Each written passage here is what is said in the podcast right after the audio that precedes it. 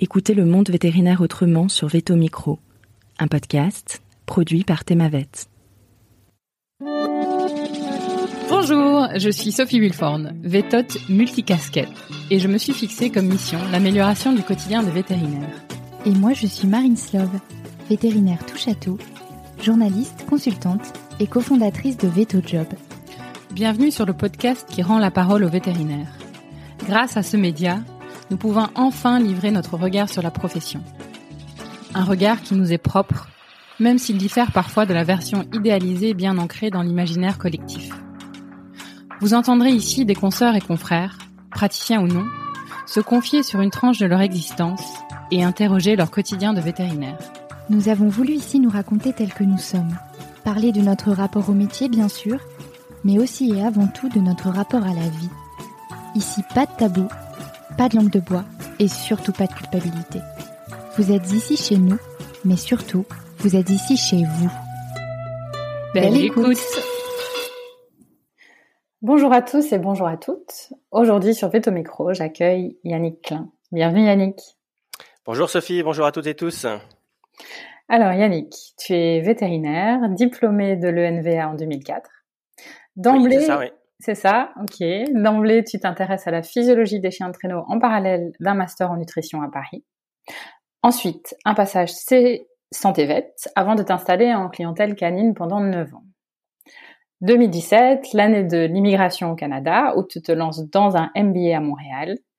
Et ensuite, responsable ressources humaines, puis euh, directeur général adjoint de l'association franco-yukonaise à Whitehorse, Yukon. Pour ceux qui ne connaissent pas j'ai dû aller voir aussi, c'est à côté de l'Alaska. Et tu crées également Team Veto, qui est une entreprise de coaching. Enfin, tu es aussi conjoint, papa de deux jeunes enfants, passionné de nature, de rando, de ski de fond, de photos, vidéos et bien plus encore, j'imagine. Et tu es surtout très investi dans le monde du chien de traîneau, autant en France qu'au Canada. Tu organises d'ailleurs la Percy de Wolf depuis cinq éditions, dont on aura bien sûr l'occasion de parler tout à l'heure. La question traditionnelle, Yannick, pourquoi donc vétérinaire?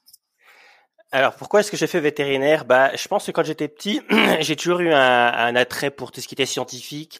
Je m'étais projeté assez jeune en fait à, à, devenir, aller peut-être faire médecine. Euh, J'aime bien tout l'aspect médical. Ma famille, euh, mon père était pharmacien, euh, mais j'avais pas mal de famille dans le milieu médical. J'aimais ça, la science médicale. Puis à 6-7 ans, je crois, j'ai eu mon chat, un premier chat. Puis là, c'était une révélation. Euh, j'ai toujours eu un lien euh, avec mes chats. Là, j'en ai eu plusieurs assez fort. Euh, puis euh, ça m'a vraiment envie de donner envie de, de, de bah, faire de la médecine sur les animaux de compagnie notamment. Donc pour moi j'étais assez axé animaux de compagnie. Euh, donc voilà c'est la c'est le contact avec mon premier animal de compagnie qui m'a fait switcher du de la médecine humaine, de l'envie d'être médecin humain à, à vétérinaire. Et comment s'est passé ton parcours alors? Alors, euh, bah, j'ai un parcours assez atypique, comme, comme tu as un peu le décrit. J'ai fait pas mal de choses différentes. Euh, c'est vrai que moi, quand je suis sorti de l'école, j'avais envie de me, de, de mettre en clientèle canine. J'étais axé chez un chat, c'était mon, c'était mon truc. Euh, mais j'avais pas forcément envie, comme mes amis, euh, comme tous mes amis, de, de me jeter sur la clientèle tout de suite. J'avais envie, j'avais compris que le métier de vétérinaire pouvait apporter aussi d'autres choses. Je suis quelqu'un aussi qui aime euh, vivre ses passions, ses rêves, enfin qui est assez curieux là. Euh, et puis donc en sortant de l'école, j'avais pas envie de me jeter tout de suite. J'ai fait quelques remplats, mais j'ai envie de toucher un petit peu à d'autres choses. Euh, donc comme tu l'as dit, voilà, je bon, j'ai fait des tout petits remplats, mais j'ai j'ai j'ai bah, travaillé à l'UMES euh, avec Dominique Grandjean. Hein, donc c'est une de médecine de l'élevage et du sport euh, à Maison Alfort. Euh, puis donc j'ai, je voulais travailler sur le monde du chien de traîneau en fait pendant même j'avais fait un stage pendant mes études en Alaska euh, chez des mushers de sprint là, des chiens de sprint.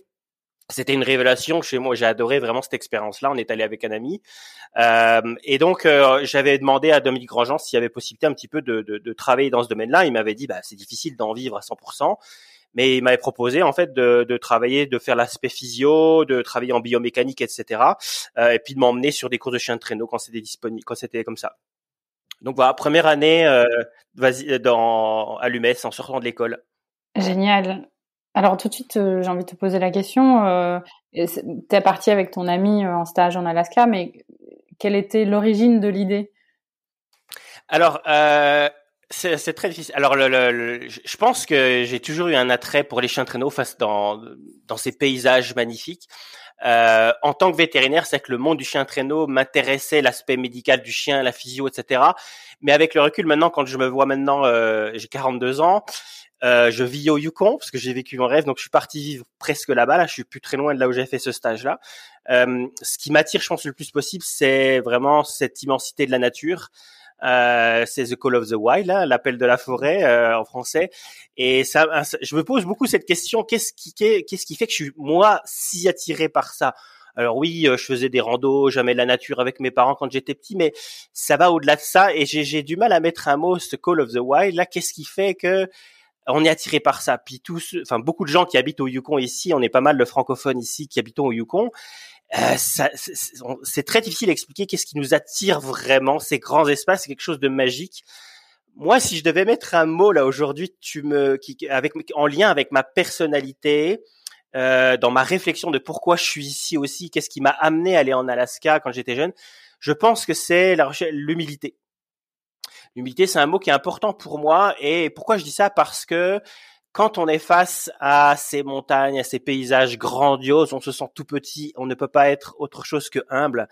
Euh, on, on, je pense que l'homme occidental a, a, un peu apprivoisé pas mal d'espace, en tout cas en France ou dans des grandes villes un petit peu partout dans le monde.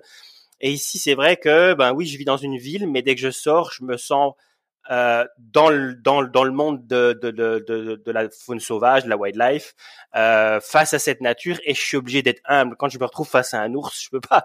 C'est pas moi qui décide, c'est lui. Je suis chez lui, euh, mais c'est aussi cette cette humilité face à ces paysages gigantesques et magnifiques. Et pourquoi je ne le sais pas encore. Alors, ce, je crois que c'est Aristote qui disait que l'homme, l'être humain a besoin de la nature. Euh, je suis assez d'accord parce que même les gens citadins en général, dès pendant leurs vacances, ils, ils, partent tout de suite. Euh, euh, euh, soit au ski, soit à la mer, etc. Donc je pense que l'être humain a besoin de nature, mais cet appel, moi, qui ça, ça, c'est une motivation hein, qui m'a fait quitter toute ma vie. On, on pourra peut-être en parler un petit peu plus tard, mais c'est vrai que j'ai tout quitté pour venir vivre ici, donc c'est une motivation très très forte. Euh, et je pense que c'est cette immensité, cette, euh, cette humilité, cette, euh, cette sensibilité en fait à la beauté de ces paysages grandioses. Ouais. Tu fais référence d'ailleurs à Jack London en, en, citant The Call of the Wild. C'est des livres que tu avais sans doute lus avant de partir, peut-être? Ouais, alors c'était, c'est vrai que c'est Jack London est le plus connu. Moi, bon, à l'époque, bah, c'est un peu les films de Nicolas Vanier. Là, on est, de la génération plus de Nicolas Vanier, et je me rappelle être tombé sur, euh, euh je crois que c'était bah, donc j'ai participé à une de ces expéditions en Sibérie, euh, mais avant de ça, c'était euh, l'enfant. Ah, j'ai même oublié le nom, tu vois, parce que ça fait longtemps que je l'ai pas regardé. Mais ses premiers films, et euh, c'est vrai, je me, je me revois en train de pleurer devant ça, en, vraiment bouche bée devant, attiré par par ce mode de vie qui décrit, qui est bon, euh, qui est aussi un petit peu euh, euh, cinéma arrangé, etc. Mais voilà, maintenant quand je, quand je regardais le dernier trappeur, euh, c'est vrai que maintenant je me retrouve dans ces paysages, je vis dans ces paysages, je, je, je sais de quoi de, les paysages dont il parle, les villes qui sont citées, les endroits qui sont cités. Je peux aller me balader, aller voir la cabine dans le film. Euh, c'est ça, c'est quelque chose. moi, c'est plus la, je suis plus de la génération Vanier. Un film qui m'a beaucoup euh, et je trouve qu'il nous a beaucoup inspiré euh, tous les gens qui viennent ici, c'est aussi Into the Wild. Euh, donc je sais pas si tu connais ce film-là, mais c'est l'histoire euh, euh d'un garçon brillant euh, qui est un peu bon, qui a des problèmes familiaux. Moi, j'en avais pas eu. Euh, mes parents, ça c'était j'ai une très belle éducation, mais lui, il cherche un peu à fuir un peu ses difficultés et, et les problèmes qu'il a au niveau de sa famille, et il part vivre en Alaska au milieu de la nature, etc. Puis le film se termine mal, mais c'est un, un, film exceptionnel où on voit aussi ces paysages magnifiques et qui a inspiré énormément de monde qui vient, qui vient aussi ici. Et j'ai plein de livres, un livre peut-être un livre qui m'a fait. Alors j'ai oublié le nom de l'auteur. Euh, je crois que c'est ma femme euh, ma actuelle qui m'avait euh, qui me l'avait conseillé. C'est il suffit d'y croire. C'est l'histoire d'une euh, d'une femme. je crois que c'est une française qui part au Québec et qui décide un peu de tout plaquer puis qui part alors elle, elle va dans le nord du Québec et elle passe un an ou quelques mois avec un en hiver au Québec et elle tombe amoureuse de d'un trappeur, elle vit comme avec ce trappeur là, etc. Euh, puis le, le, le livre s'appelle Il suffit d'y croire. Donc en fait, c'est vraiment, je trouve vraiment, moi, ça est devenu un petit peu je dirais, une croyance dans ma vie, enfin, quelque chose qui m'inspire beaucoup, c'est le fait de, de, croire en ses rêves. Hein, et puis, est-ce que ça, ça peut être joué un jour le fait que moi je quitte tout aussi pour venir vivre ici au Canada, vivre mon rêve. Euh, je vis pas comme un trappeur, mais euh, je suis vraiment attiré par ces paysages. Donc plus euh, Génération Vanier, le livre dont je t'ai parlé, Into the Wild. Que... Mais Jack London, effectivement, c'est toute l'histoire de la rue vers l'or, évidemment que ça inspire beaucoup aussi. Quoi. Mais quelques, belles références qu'on pourra mettre euh, en, copie du podcast. Je fais marche arrière euh, quelques minutes ou plus euh, parce que bien sûr on a, enfin tu vas avoir plein de choses à raconter sur sur le Canada. Tu fais donc ton premier voyage, tu termines tes études, euh, tu trouves des moyens quand même. Je pense que la voilà la machine est en marche, mais malgré tout, euh, tu fais un passage donc chez Santévet et puis après tu vas partir t'installer en, canine. Raconte-nous un peu cette ce passage là.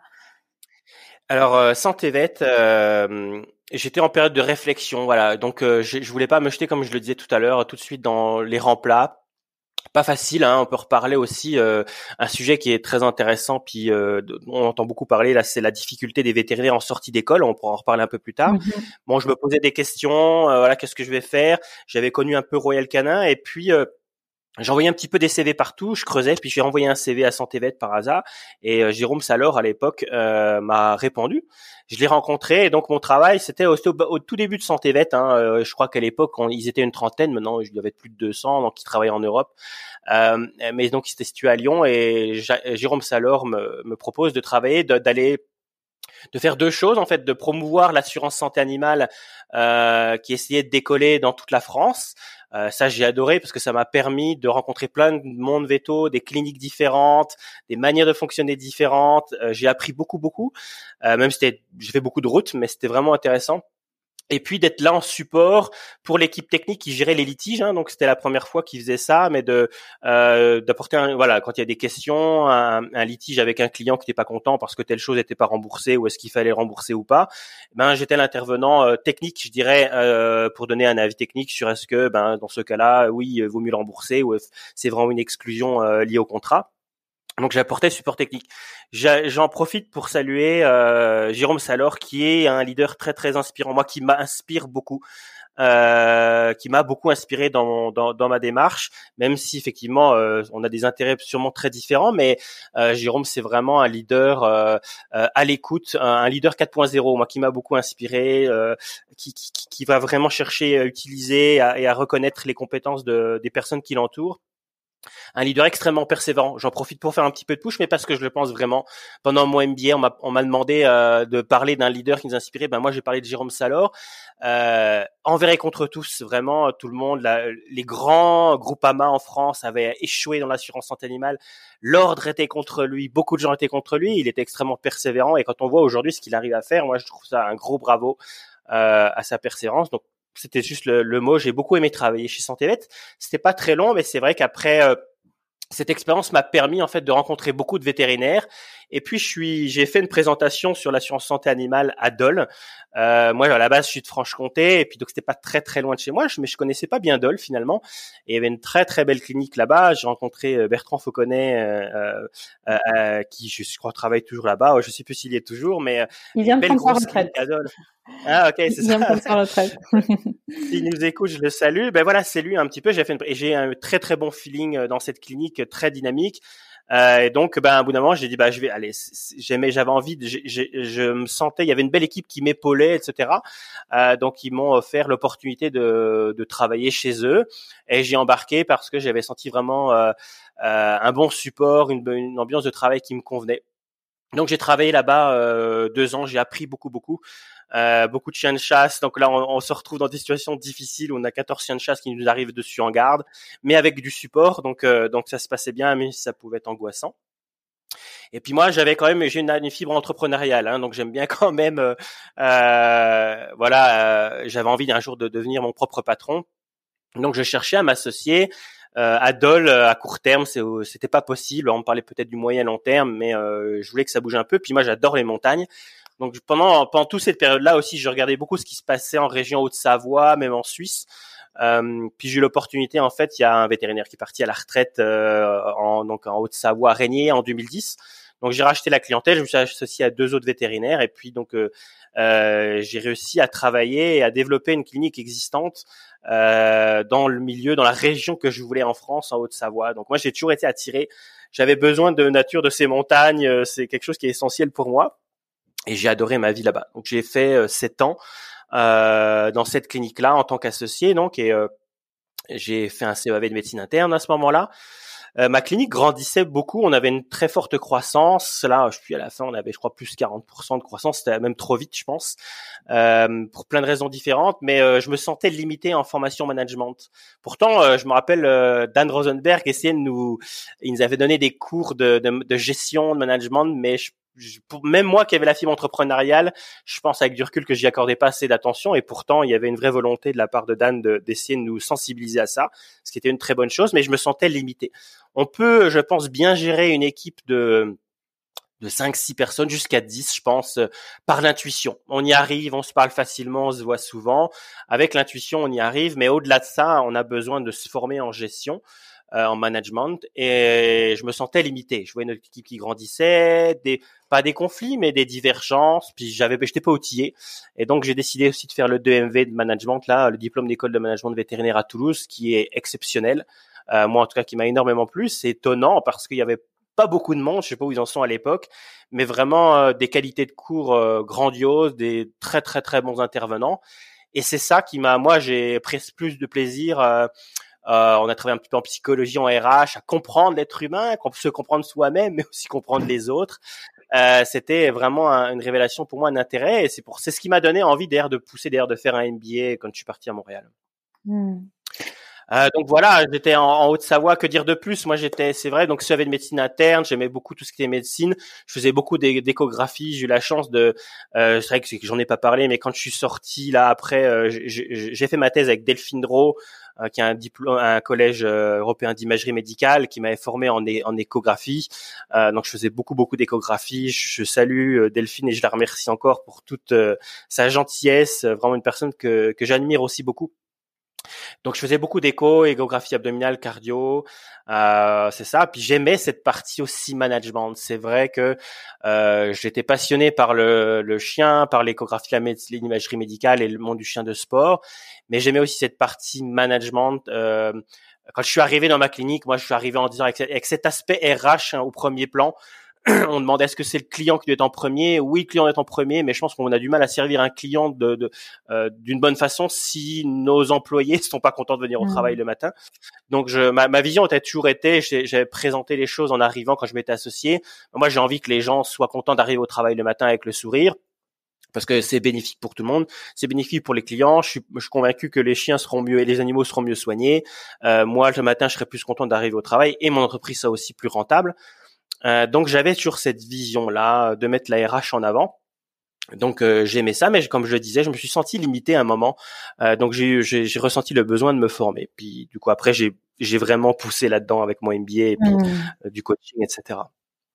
Tu parles de hum, ce questionnement que tu avais suite à la fin de tes études. Qu'est-ce qui t'a vraiment aidé Bon, je comprends que un peu de temps, le fait que tu travailles ailleurs, chez Santé Vet, que tu vois finalement la clinique différemment. Est-ce qu'il y a d'autres choses qui t'ont aidé dans ta prise de décision à ce moment-là? Euh, alors en fait, je pense que euh, je le ressens dans beaucoup de vétérinaires. On, on, on, se sent euh, très mal à l'aise. Ça dépend en fait sur quelle clinique on tombe. Euh, ça dépend comment on a travaillé, mais quand c'est vrai que nos études, euh, je le comprends, sont très générales, très larges, etc. Mais la vérité, c'est qu'on sort en tant que vétérinaire.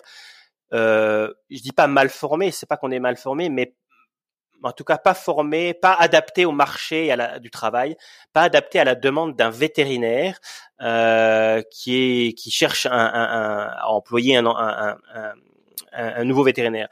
On a fait euh, une ovario de chat, euh, une ovario ou deux ovarios de chienne, grand maximum. Euh, et on nous demande de, d'être capable de, de, voilà de faire des ovarios de chienne de manière autonome, etc. Ce que je peux comprendre en tant que euh, qu'entrepreneur, enfin quand euh, chef d'entreprise, euh, on a tous des marges quand même qui sont pas si énormes que ça. Euh, quand on embauche quelqu'un, c'est pas pour nous demander plus de travail, c'est pour c'est pour nous soulager. Souvent, on est souvent dans le rouge. Donc c'est vrai qu'on a ce besoin-là en tant que patron, hein, mais c'est vrai que nous, quand on arrive en sortant de l'école, on sait pas bien faire ça. Donc c'est vrai qu'il faut, il manque un morceau là. Pour moi, en sortie d'école, il manque un morceau il manque euh, un peu de, travail euh, d'expérience. Euh, et ce qui m'a aidé pour répondre à ta question, bah justement, c'est ça que j'avais aimé quand je suis arrivé à, à Dole. Euh, c'était une grosse équipe, puis euh, j'ai senti un appui. Euh, il y avait plusieurs personnes qui opéraient ensemble. Moi, là, on, on, nous laissait faire des opérations, mais il y avait un appui. Il y avait des ASV qui avaient beaucoup d'expérience, donc qui étaient là pour nous rassurer, pour bien nous maintenir, nous aider euh, à, à, bien maintenir les choses, les, les ligaments, les choses comme ça. Euh, donc c'est, je pense, c'est le support de la clinique qui moi qui m'a beaucoup aidé, que j'ai trouvé à Dole. Euh, on m'a appris beaucoup de choses et je me suis trouvé dans un cadre sécurisant.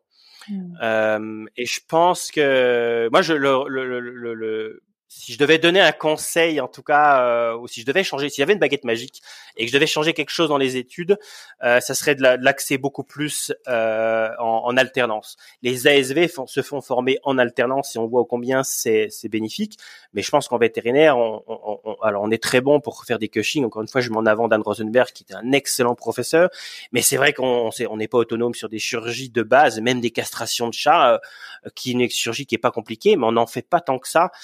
Donc on n'est pas autonome. Et il manque ce morceau-là pour moi. Alors il me disent de faire un stage, mais je pense que ça devrait être plus officialisé, formalisé, le fait d'avoir, euh, de créer de l'expérience euh, à la fin des études. Et moi, je regrette peut-être. Voilà, euh, on sort, on a, on, a des années, des études qui sont assez longues aussi. On a envie de rentabiliser. Hein, nos, on sait que nos parents, bah, euh, pas qu'ils saignent, mais enfin, bah, un étudiant, euh, ça coûte cher. Il gagne pas sa vie ou pas beaucoup. Euh, faut le nourrir, etc. Puis on a, quand on sort de l'école, puis qu'on a, je sais pas, 25, 28 ans, euh, bah, on a envie à un moment de rentabiliser tous ces efforts-là. Puis on a envie de travailler, de gagner sa vie. Je pense que c'est difficile, en tout cas, de d'avoir cette, ces périodes de stage, peut-être d'accepter de, de, faire ça euh, bénévolement ou peut pas gagner beaucoup d'argent en sortie, c'est une étape pour moi essentielle pour gagner cette confiance. Alors soit on tombe dans une clinique qui nous dit ben ok, euh, qui a mis en place ce système de mentorat un petit peu pour nous aider, pour nous former, mais euh, encore une fois avec tout l'aspect financier, c'est pas toujours facilement réalisable. Il y en a qui arrivent, mais c'est pas toujours facilement réalisable. Mais je trouve que ça gagnerait, vu le marché du travail actuel en tout cas, tout le monde a besoin euh, de, de, de, de main d'œuvre, on n'en trouve pas, etc. Si demain euh, les vétérinaires sortants euh, avaient des stages long terme, là de 6-7 mois, voire un an dans des cliniques, je pense que tout le monde c'est gagnant. Les, les vétérinaires qui cherchent de l'emploi, bah, ils auraient des gens disponibles. Puis c'est gagnant-gagnant. Si ça se passe bien, bah, derrière souvent ça débouche à un emploi. ça se fait tout seul. Alors que si on, voilà, des fois quand on connaît pas, on embauche quelqu'un, on sait pas ce qu'il vaut, etc. Euh, ben ça peut ça peut mal se passer aussi. On peut avoir des attentes élevées vis-à-vis de la personne et puis finalement ça se passe pas bien parce qu'elle est pas suffisamment autonome. Mais je pense que cette transition de stage, c'est pour moi euh, pour gagner en expérience, avoir une formation un peu plus en alternance pour acquérir des gestes techniques, ça permettrait d'avoir des vétérinaires mieux formés. Puis nous en tant que vétérinaires jeunes étudiants, de, quand on sort là, de se sentir sécurisé quoi. Euh, parce qu'il y a beaucoup d'insécurité, de, de, on se met beaucoup de pression et c'est super dur. Moi, je me rappelle mes premières chirurgies là, on dort pas de la nuit, on dit on se refait le film. En tout cas, moi, je suis comme ça. Je me refaisais le film trois fois. Est-ce que j'ai ligaturé le bon vaisseau? Est-ce que machin? Est-ce que le chien va être vivant? Euh, J'en dormais pas la nuit, mais c'est super stressant quand on sort et dépendamment un peu des personnalités aussi, je pense que je suis pas le seul quand je dans mon métier actuel là quand je quand je coach des jeunes, quand je vois ce qui se passe, je pense que je suis pas le seul. Hein. Non, non, je pense que je pense que tu, tu peux généraliser euh, sur ces propos-là sans, sans problème aucun. Hmm.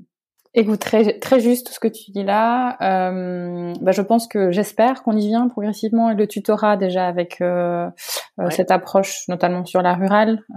Donc, on peut espérer que qu'ils déclinent ça à d'autres sauces pour aider les jeunes à, gagner en confiance progressivement. Prochaines étapes à quel moment tu décides que euh, tu vas quitter la France et que tu vas partir au Canada? Euh, Je remercie mes associés parce qu'on avait vraiment réussi à faire plein plein de choses. On avait une bonne croissance. On a on avait changé le dynamisme de la clinique parce qu'à la base c'était une clinique mixte, etc. Puis on avait basculé presque quasiment en, en, canine. Beaucoup d'investissements personnels en matériel, etc.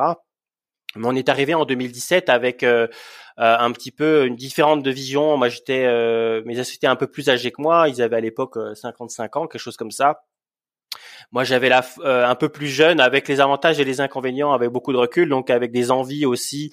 Euh, j'avais envie qu'on reconstruise euh, des nouveaux locaux parce que ben voilà pour amortir la croissance, on était un peu trop serré dans notre notre bâtiment. donc beaucoup de projets, beaucoup d'envies. Puis mes associés étaient un petit peu plus euh, euh, inquiets ou à besoin, voilà. Euh, puis je comprends ça, hein, un peu plus proche de la retraite aussi. Donc, on, je sentais qu'on avait une vision différente. Donc en 2017, pour ces raisons-là, j'ai vendu mes parts de d'associations et puis à ce moment-là, ben, on se pose la question de dire bah, qu'est-ce qu'on fait après quoi. Donc la solution la plus simple aurait été de dire bah, je vais retrouver un autre emploi dans une clinique à Annecy euh, ou pardon en Haute-Savoie, je dis Annecy, mais ça peut être partout en Haute-Savoie. Et en fait, ce qui m'a poussé, voilà, on avait ce rêve avec ma femme de toujours aller en, au Canada. On a, c'est quelque chose qui nous attirait tous les deux. On a dit, bah si on veut vivre notre rêve, c'est maintenant ou jamais. Donc j'ai passé un mois, euh, une fois que j'ai vendu mes parts, à essayer de comprendre comment, ben comment est-ce qu'on peut vivre notre rêve. Donc euh, euh, d'abord je suis allé passer quelques jours à Montréal pour comprendre ce que c'était qu'un MBA, à quoi ça servait un MBA, qu'est-ce que ça pouvait m'apporter. Puis après, j'ai passé euh, un petit mois à Whitehorse parce que c'est nous, c'est là qu'on voulait vivre. On aimait, c'était vraiment euh, le Yukon qui nous intéressait. Euh, c'est vrai qu'en tant que Français, hein, quand on voit encore une fois, quand on pense au, au, Canada, on pense Montréal, Québec, mais le Canada c'est grand. Puis nous, c'était vraiment le Yukon qui nous intéressait. Donc je passais un mois là-bas pour comprendre. Les gens nous disent ouais, il faut un travail, il faut une job, etc. pour euh, euh, pour immigrer, mais euh, c'est pas vrai. En fait, il y a plein de façons d'immigrer au Canada. Euh, faut comprendre quel est le, le, meilleur moyen en fonction de sa situation. On est jeune, pas jeune, on a de l'argent, pas d'argent, etc. Euh, donc il y a plein de façons d'immigrer au Canada. Et moi, j'ai compris en étant sur place que le moyen le plus intéressant, ce serait de faire une entrée express pour devenir résident permanent. Si bien que Début avril, on a lancé les démarches euh, et puis on a eu la chance que ça aille assez vite. Euh, on s'y est mis à temps plein, hein, c'est-à-dire que vraiment c'était euh, notre objectif, c'est que ça se fasse vite. Donc dès qu'il y avait une étape à franchir, on le faisait. Et, euh, donc on arrivait résident permanent au Canada à Whitehorse en septembre 2017. Mon fils avait trois mois, euh, donc voilà. Donc ce que je disais, c'est qu'on a beaucoup. Euh, euh, L'avantage qu'on avait, c'est qu'on avait en étant résident permanent, c'est qu'on avait accès à tout tout ce que pouvait avoir un Canadien, sur la santé, euh, on était couvert par le système de santé canadien, euh, on pouvait tout faire sauf voter. Je pouvais travailler avec n'importe quel employeur, euh, quitter un emploi. Voilà, je n'étais pas lié à un employeur particulier parce qu'il y a beaucoup de permis qui nous font rentrer au Canada qui sont liés à un employeur, on ne peut pas le quitter. Euh, C'était pas mon cas, donc j'avais une grosse liberté. Mais je dirais mon inconvénient, c'est que j'avais deux enfants en bas âge. On était dans les couches, etc. Avec, ben, pour ceux qui ont des enfants, ils me comprendront. Il y en a un qui avait il y une qui avait trois ans, puis l'autre voilà, qui avait trois mois. Euh, donc c'était beaucoup d'énergie, de peu de temps pour réseauter, pour trouver du travail, etc. Fallait développer l'anglais aussi. Euh, mais voilà, donc c'était c'était beaucoup d'énergie, beaucoup de questionnements, et en même temps c'était une chance euh, parce qu'on a pu euh, prendre du temps avec nos enfants à ce moment-là. Donc on, on, je cherchais du travail, je travaillais, j'étais assez actif, mais on avait quand même du temps pour être avec nos enfants. C'est vrai que si j'avais été resté en clinique, j'aurais plus ce temps-là pour mes enfants en bas âge. Et puis en octobre, euh, donc après une fois arrivé en 2017, hein, on, arrivé en septembre et en octobre, euh, j'ai eu euh, la chance d'être admis à mon MBA, donc parce qu'il y a tout un, dossier de présélection et donc euh, j'ai reçu l'information que j'avais été accepté au MBA. Donc à ce moment-là, j'ai dû, on a pris la décision de passer un an à Montréal, donc on a dû tout changer. Euh, quand on change de province au Canada, c'est vrai que quand on a un œil français, on se dit bon, c'est dans le même pays là, on fait juste c'est long là, c'est loin, mais on traverse 6000 km. Mais non, c'est pas ça. Euh, c'est un système fédéral et donc euh, quand on change de, de province, on change de pays presque. Donc on a tout recommencé, fallait tout euh, rechanger l'aspect fiscal, l'aspect santé, se réinscrire, etc. Euh, quand on leur parle du Yukon, ils savent pas où c'est, ils croient que c'est aux États-Unis ou au Québec. Donc c'est très compliqué, on a dû tout recommencer, mais voilà, c'était pour passer ce, ce MBA à Montréal. On a passé une année euh, difficile, intense, ça, je dirais, en full time, euh, avec deux enfants en bas âge, avec du recul, c'était assez intense. Mais combien moi ça me stimulait, j'aimais vraiment ça. Et donc en, voilà, on a en 2019, en mai 2019, on est rentré au Yukon. Donc à la fin de mon MBA, notre objectif c'était vraiment de travailler au Yukon. Ce que je disais là, c'est que c'est vrai que ce qui s'est posé comme question, c'est en arrivant au Canada, j'avais un choix à faire. Soit je passais mes équivalences, euh, soit je voulais apprendre quelque chose de nouveau. Moi, j'ai fait le choix de faire un MBA. Pourquoi j'ai pas fait le choix de passer mes équivalences Pour plusieurs raisons. D'abord, euh, j'avais pas le profil idéal, c'est-à-dire que les équivalences, c'est trois diplômes à passer, des écrits, un oral, une partie pratique, etc. Euh, et la partie pratique, c'est une demande de faire des chirurgies sur des animaux euh, de ferme, vaches, euh, chevaux. Et moi, j'ai zéro expérience là-dedans. Donc ça m'aurait demandé tout ce travail. Euh, et puis bon, j'aurais pu le faire. C'est une question de motivation. Encore une fois, j'aurais pu aller voir des amis qui font de la, mixte ou de la rurale là, puis m'apprendre à faire une césarienne de vache. Euh, mais euh, ça demandait beaucoup d'énergie. Puis je trouvais que c'était un peu réapprendre la même chose. Voilà, c'était repasser beaucoup de temps, d'énergie et d'argent, investir beaucoup de ressources euh, pour réapprendre la même chose. Puis je suis plutôt quelqu'un qui a envie d'apprendre des nouvelles choses. Donc c'est pour ça que j'ai décidé plutôt de faire le MBA. Puis j'avais cet attrait après le DEMV là à Toulouse de, de pousser en management. Et je pense que le MBA c'était ça qui m'a attiré. J'ai adoré. mon année de demi était extrêmement intense, mais j'ai adoré. Euh, euh, faire ce MBA là. Ce qui m'a attiré aussi dans le MBA, c'était aussi bah, déjà d'avoir un diplôme internationalement reconnu. Alors c'était d'avoir un diplôme canadien, mais reconnu internationalement. C'est-à-dire que euh, je serais rentré en France, bah mon j'avais un MBA en poche, euh, ça servait pas à rien ce que j'avais fait. C'est quelque chose qui sera utile partout, qui sera utilisable partout, que ce soit au Canada ou, ou en Europe. Euh, donc c'était mon intérêt aussi ben, pour euh, pour le pour le management. Euh, c'est ça. Donc il y, y, avait vraiment cet aspect de, de pouvoir. On est un peu enfermé dans notre monde veto. J'étais aussi content de sortir du monde veto. Le MBA m'a permis de rencontrer des gens extrêmement de milieux extrêmement différents, euh, très brillants, mais voilà, avec des manières de travailler, des visions différentes, des cultures différentes aussi, extrêmement enrichissant j'ai adoré ça. Euh, voilà, donc c'est ça qui, euh, qui, qui m'avait attiré. Et puis, bah, le monde vétérinaire me manque. C'est sûr qu'il y a des choses, mais c'était une grosse question. On s'identifie au monde vétérinaire. C'est très difficile. On a travaillé là-dessus pendant l'MBA, mais c'est très difficile de pas se présenter en tant que vétérinaire. C'est le premier mot. On est vétérinaire et c'est la première chose qu'on dit. Et puis pourtant, au Canada, c'était pas reconnu, donc c'était difficile. Euh, que je suis arrivé au Canada, j'étais rien du tout. Euh, en France, euh, j'avais réussi une belle clinique, j'étais investi dans le monde du chien traîneau, etc reconnu, voilà. Mais c'est vrai qu'on arrive au Canada, on n'est rien du tout parce que notre diplôme n'est pas reconnu.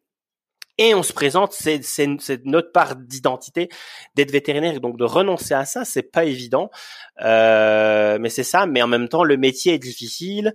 On se rend compte avec tous les problèmes qu'il y a, euh, les gens, les vétérinaires qui se posent des questions, des vétérinaires qui ne font pas vétérinaire, des problèmes de santé mentale et autres, d'épuisement professionnel.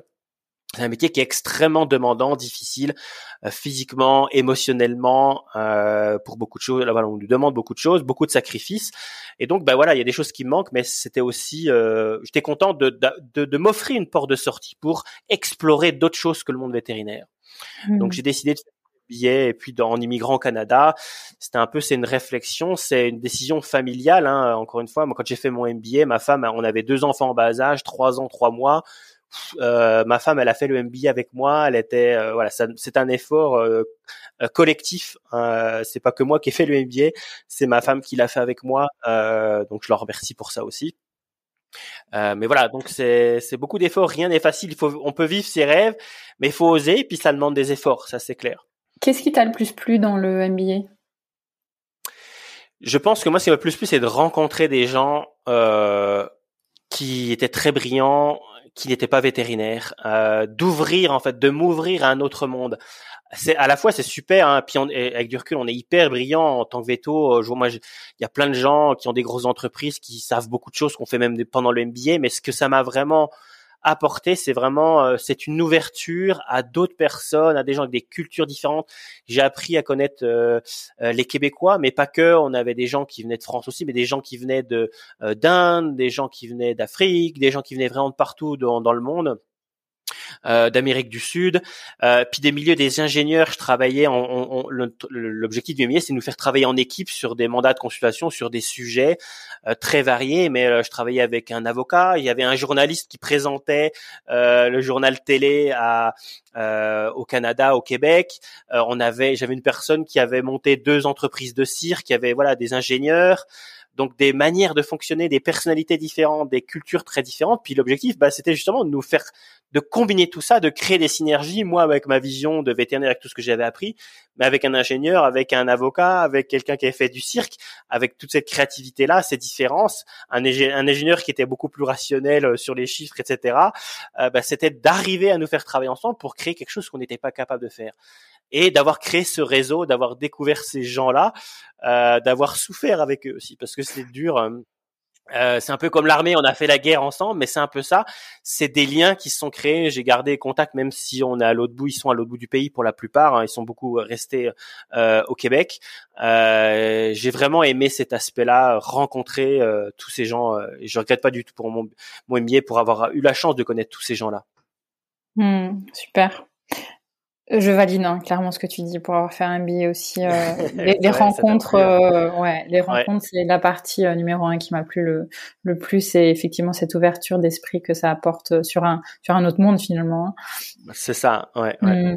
Mmh, mmh. C'est une belle porte de sortie. Je pense qu'il y a beaucoup aussi de vétérinaires avec du recul.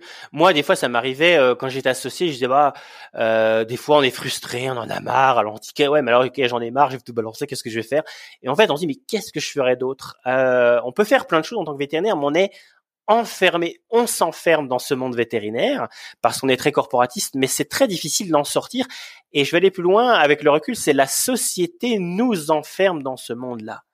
C'est-à-dire que euh, en fait, le, la société idéalise le, monde, le métier de vétérinaire. C'est-à-dire que c'est le métier qui fait rêver.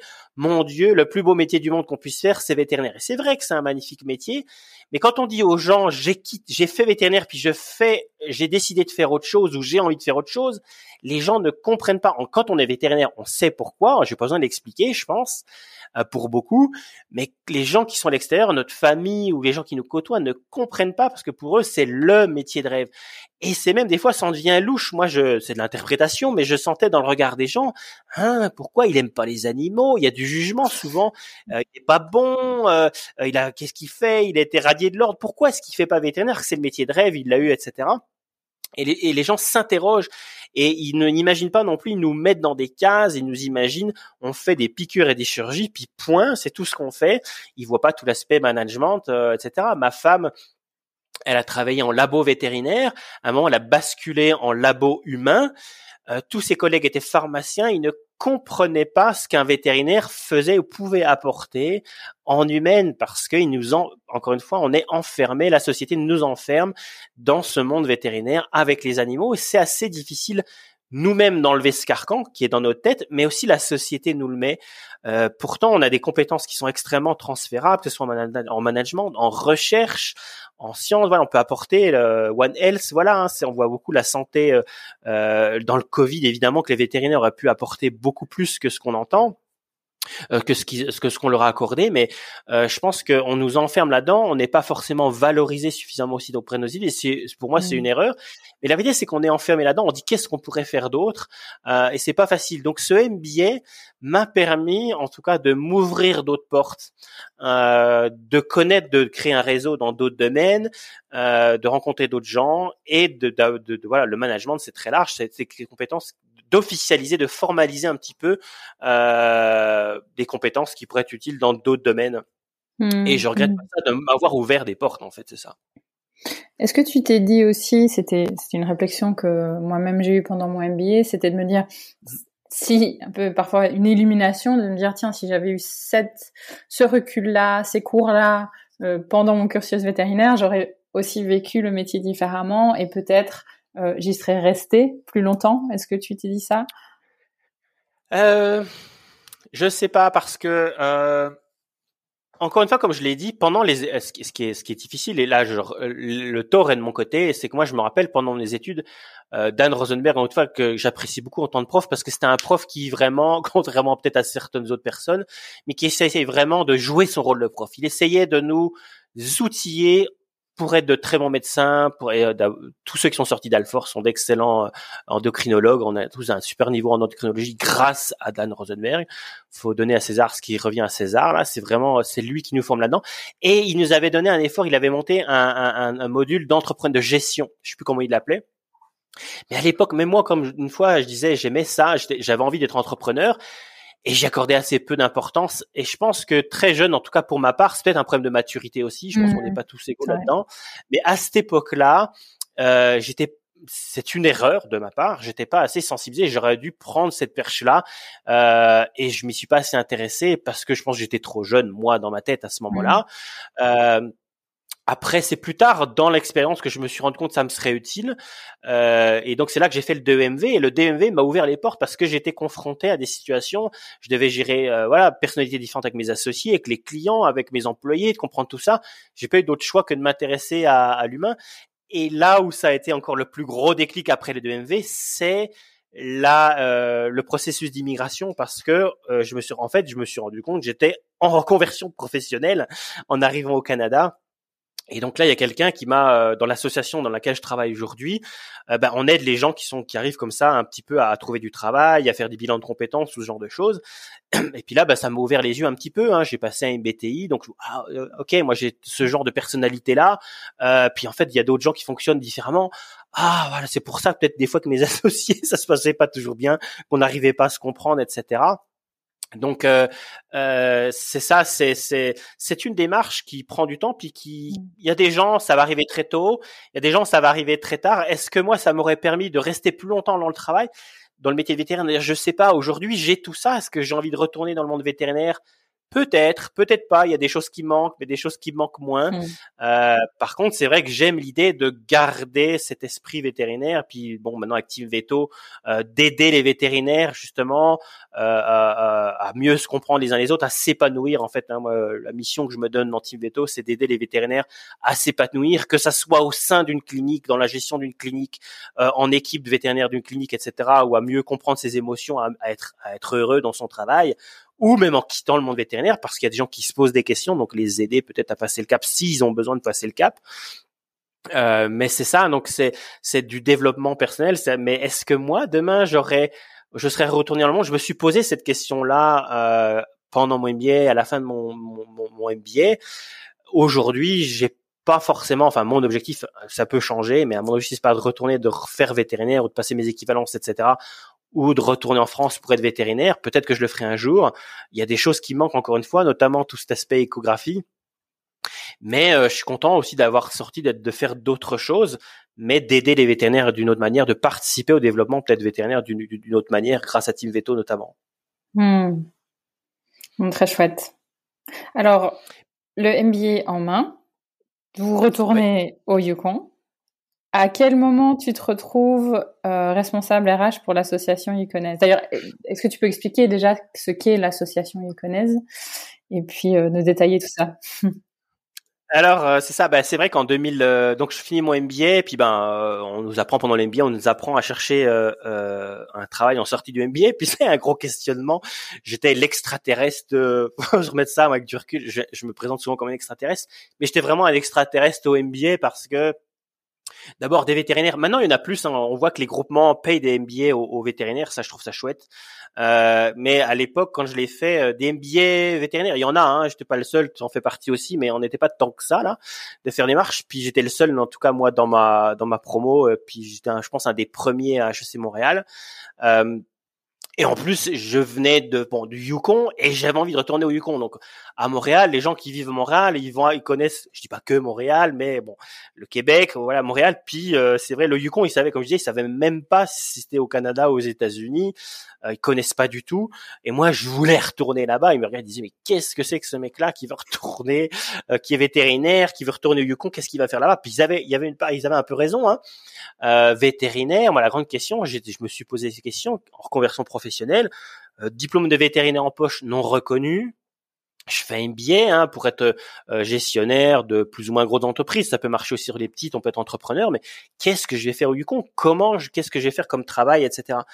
Donc, euh, fallait que je me reconstruise. On a des coachs, on nous fait aider, etc. Mais les coachs, ils me disaient, bah, Yannick, je veux faire, je crois que tu crées ton propre travail parce que là, tu rentres pas dans les cases, quoi. Euh, puis c'est vrai que ben moi, j'aimais l'aspect RH, comme je l'ai dit. Euh, j'ai fait mon MBA pour ça. Ce qui m'avait le plus plu dans le DMV, c'était l'aspect RH, l'aspect un peu psychologique. Donc j'ai j'ai j'ai continué dans le développement personnel pendant mon MBA. J'ai fait une certification là sur des outils psychométriques de développement personnel, de personnalité. Je me suis très rapidement intéressé aussi au coaching, à devenir coach. Et puis donc pendant mon MBA, ben, on postule un peu à droite à gauche, on regarde les ce qui sort. Et puis ben il y avait euh, l'association franco-yukonaise cherchait un directeur RH, un, directeur en ressources humaines. Euh, puis donc ben, j'ai postulé, puis je passe le processus, j'ai été embauché, c'était parfait. Donc j'ai en fait j'ai été embauché avant même la fin de mon MBA. J'ai travaillé un peu en plus, je faisais un peu de consultation, on recommençait à reconstruire les politiques alors que j'étais encore dans mon MBA, mais l'objectif c'était que je démarre en mai 2019. Donc j'ai eu cette chance de, de, trouver tout de suite du travail dans l'endroit où je voulais, au Yukon euh, et en français. Donc cette association franco-yukonaise, euh, c'est une association, comme son nom l'indique, une, une organisation à, but non lucratif, qui a pour mission en fait d'aider les francophones qui s'installent euh, au Yukon. Donc euh, l'histoire, c'est vrai qu'il faut remettre ça en perspective. La big picture, c'est que le Canada, c'est un pays bilingue euh, et qui défend en fait ces deux langues officielles. Il y a deux langues officielles au Canada, l'anglais et le français. Et en fonction des provinces, ben, ben je pense que tout le monde le sait, mais au, Québec, ben les gens vont parler majoritairement français. Euh, c'est pour ça qu'on se retrouve au Québec, on, on a un stop, ben il n'y a pas marqué stop, il y a marqué arrêt parce qu'ils veulent absolument défendre la langue française. On n'est pas habitué à ça en tant que Français, mais il y a toute cette histoire aussi qu'il faut apprendre quand on devient Canadien un petit peu c'est toujours ces tensions qu'il y a eu un petit peu entre euh, les anglophones et les francophones parce que l'anglais a toujours tendance à prendre le dessus hein, sur le, français parce que l'anglais est beaucoup parlé dans le monde. Et donc c'est vrai que même encore à Montréal, on sent les gens parlent beaucoup anglais, mais il y a une forte volonté des Québécois, bien sûr, mais aussi du gouvernement fédéral de défendre cette langue française. Et cette volonté de défendre ces deux langues se retrouve au niveau de toutes les provinces. Donc dans les autres provinces, euh, on a par exemple au Nouveau-Brunswick, on a aussi beaucoup de gens qui parlent français. Et la troisième, ce que les gens savent pas, même pas les Québécois, hein, c'est que la troisième province euh, en pourcentage, là je parle de personnes qui sont francophones, euh, c'est le Yukon. Donc on a le Québec évidemment première province, ensuite on a le Nouveau-Brunswick, et ensuite on a le Yukon en pourcentage, on a 15% des gens qui parlent français ici. Et ça, je le savais pas, mais moi, alors avant d'être touriste, quand je suis arrivé en tant que touriste, j'ai découvert qu'il y avait une association franco-yukonaise. Et non, je suis allé toquer à la porte, qu'est-ce que vous faites, etc. Et j'ai découvert que voilà, 15% des gens parlaient français. Euh, et ça, je le savais pas. Je pensais que c'était vraiment très, très, très majoritairement anglophone. Et ce qui est intéressant, c'est que cette association nous aide, nous en tant que francophones, à nous établir euh, dans un système qui est majoritairement anglophone. Donc, on est dans une situation minoritaire, hein, évidemment. Euh, on parle anglais ici au Yukon. Mais l'association va nous aider à trouver un travail, à faire ce bilan de compétences, à refaire un CV euh, adapté à la mode canadienne en fonction de compétences, etc. Euh, on a un appui avec toute la santé. Euh, c'est sûr que ça paraît dépendamment de notre niveau d'anglais, mais c'est sûr que même si on a un beau niveau d'anglais, demain on se retrouverait avec un problème de santé mentale. Ben, parler à un psychologue en anglais, si on maîtrise pas l'anglais, à se comprendre les uns les autres, c'est pas évident. Mais a des services de traduction qui sont disponibles il y a tout un service qui aide à développer, qui aide les entrepreneurs à se développer, donc un décide de développement économique. On, aide aussi les nouveaux arrivants, les immigrants, à se faire un réseau, à connaître d'autres personnes. Euh, bon, bah, comme je disais, à trouver du travail, à, passer ce cap culturel. Il y a un énorme, ça, c'est un danger. Euh, on pourrait, je pourrais en parler longtemps, mais euh, un Français qui arrive au Canada, surtout le plus gros danger, c'est je dirais presque au Québec, parce qu'il a l'impression qu'il arrive en France là. Alors il arrive avec toute sa culture française au Québec, puis ils disent bah il parle français. C'est une erreur parce que c'est pas la même culture. Oui, il parle français, mais c'est pas du tout la même culture. C'est une culture nord-américaine avec beaucoup de différences. Et quand je le dis comme ça, tout le monde dit bah oui, il a raison. Sauf que quand on le vit, c'est pas pareil parce que derrière cette culture, euh, en fait, il y a des valeurs, il y a des croyances euh, et ça vient nous heurter quand on ne sont pas identiques. C'est-à-dire que non seulement nous, euh, la culture québécoise ou canadienne va venir bousculer nos valeurs, donc émotionnellement euh, déclencher ben, des émotions de frustration ou d'incompréhension, mais inversement, en tant que Français, on déclenche ça aussi chez les Canadiens ou chez les Québécois parce qu'on arrive avec notre culture française, notre manière normale de faire, hein, qui est la définition d'une culture, et ça vient choquer. Donc il y a des des, des heures un peu là-dedans. Donc l'association franco-yukonaise nous aide à passer ce cap au Yukon. Et ça, je le savais pas. Puis moi, elle m'a beaucoup donné. Et donc j'ai aimé euh, bah, quand je suis arrivé, quand euh, j'ai fini mon MBA, c'est vrai que euh, pour moi c'était intéressant de redonner déjà, de m'impliquer dans cette communauté francophone au Yukon. je cache pas aussi que le fait de, de travailler en français, ça m'a parce que mon niveau d'anglais était moyen, je dirais, intermédiaire. bah, ça a été plus facile pour moi en tout cas de valoriser mon métier de euh, tout ce que j'avais pris en management en MBA, c'était plus facile de valoriser en français qu'en anglais tout de suite là. Euh, donc j'ai eu la chance de, d'être embauché euh, en directeur des ressources humaines à l'association franco-yukonaise. Et euh, voilà, il y a une belle communauté francophone. Moi, je rencontre plein de gens qui viennent voilà, de, de, il y a des, il y a maintenant une belle communauté belge, de France, du Québec. Euh, maintenant, on a des gens qui viennent d'Afrique, d'Afrique du Nord. On a une personne qu'on a embauchée ici qui vient du Cameroun. Euh, donc, euh, c'est vraiment génial. Après, c'est vrai qu'il y a les défis culturels, hein, encore une fois. Hein, euh, donc là, c'est mon travail justement en tant que directeur des ressources humaines. Quand on me dit c'est quoi ton travail là-bas, bah souvent je le défie, c'est d'essayer de faire travailler les gens les uns avec les autres parce que ben voilà, on est on, on est à peu près 35 hein, pour donner euh, la taille de l'OBNL. On a le gouvernement fédéral investit quand même beaucoup d'argent. Euh, on a un budget là à peu près de euh, de, de, de, de, de 2 millions 5, 3 millions de dollars là pour donner un, un peu une ordre de grandeur. Euh, donc on a quand même pas mal de ressources, mais on est 35, donc on doit faire quand même euh, beaucoup de choses avec pas tant que ça quand même. Mais c'est ça donc euh, donc on, aide vraiment on, aide vraiment les gens à travers les francophones à s'établir au Yukon. Mais avec tout ce défi de cultures différentes euh, encore une fois un français dépendamment de quand il arrive je vois au Yukon Déjà, le Yukon, c'est même pas pareil avec en, Québec. Hein. Ici, au Yukon, c'est beaucoup plus même américain. C'est vraiment anglophone. Euh, on est plus proche de la culture américaine qu'au Québec. Euh, donc, avec des manières de faire très différentes. On est une toute petite communauté, 15% de 40 000 habitants. On est 40 000 habitants à Whitehorse. Euh, ça fait pas beaucoup. Hein. On a à peu près 5 8 000, 5 000 pardon, à, parler français. Euh, tout le monde se connaît. Donc, il y a des défis en termes de, de de, bah, de comportement de culturel encore une fois puis il faut faire travailler tous ces gens euh, ensemble je me suis rendu compte même la culture belge que je connaissais peu euh, est différente de la culture française alors, je parle pas de l'Afrique évidemment, mais donc c'est de faire travailler tous ces gens-là ensemble. On a des personnes qui sont âgées, donc là on retrouve des mêmes problèmes qu'on peut trouver dans les cliniques vétérinaires, mais des, des générations différentes hein, entre les générations Y, génération Z et les baby boomers. Ben, on parle pas le même langage, on n'a pas les mêmes valeurs. Ben, c'est de faire travailler tous ces gens-là ensemble c'est un défi. Donc c'est, je le résume comme ça. Donc on parle de conflit. Euh, le Canada a une aversion au conflit. On est, ils sont très en avance là-dessus. Euh, après c'est une histoire de curseur. Hein, je rentrerai pas trop dans le, le choc culturel, mais c'est vrai que s'il y a un vrai apprentissage, quelqu'un qui voudrait immigrer au Canada, euh, le meilleur conseil que je lui donnerais, c'est attention.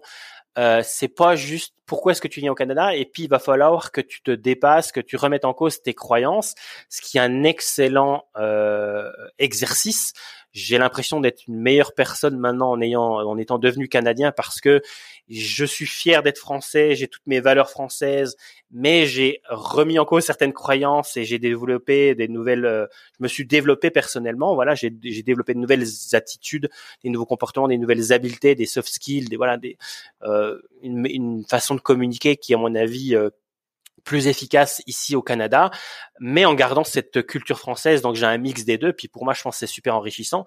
Mais quelqu'un qui vient de France, qui voudrait immigrer au Canada, je fais attention, t'arrives dans un nouveau pays avec une culture différente, l'Amérique du Nord, tu vas te prendre des claques et c'est normal. Et là, j'ai un ami qui a immigré, voilà, je sais, enfin tous tous les Français qui arrivent, en tout cas tous, j'aime pas dire ce mot tous, mais la plupart des gens qui immigrent de France ou même du Québec, hein, ici au Yukon, passent par un choc culturel. On se prend des claques. Euh, je peux donner un exemple euh, euh, concret euh, en tant que Français qui arrivait. Mon fils avait trois mois, comme je le disais. il avait fait son premier vaccin en France, puis on devait faire le rappel de vaccin à quatre mois. Là, il devait faire son rappel de vaccin au Canada. Ben, on le savait. et puis on a trois mois de carence. En fait, quand on arrive au Canada, aujourd'hui, on a trois mois de carence. C'est-à-dire que les trois premiers mois, on n'est pas couvert par le système de santé canadien.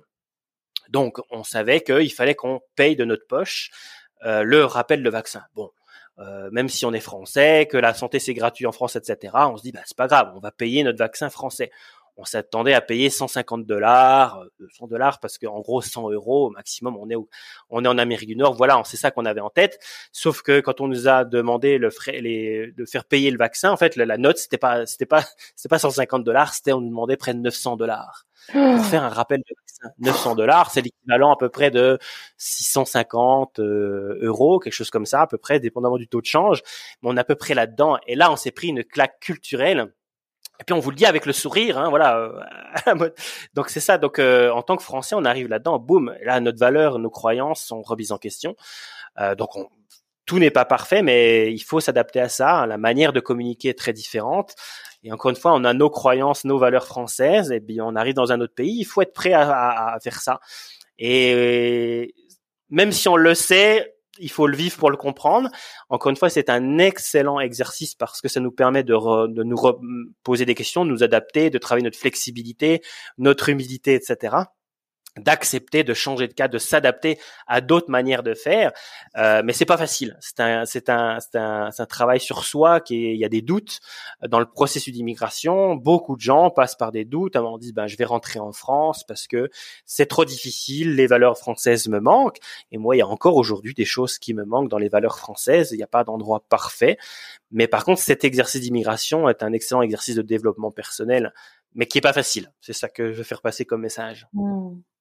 Excellente transition d'ailleurs, développement personnel.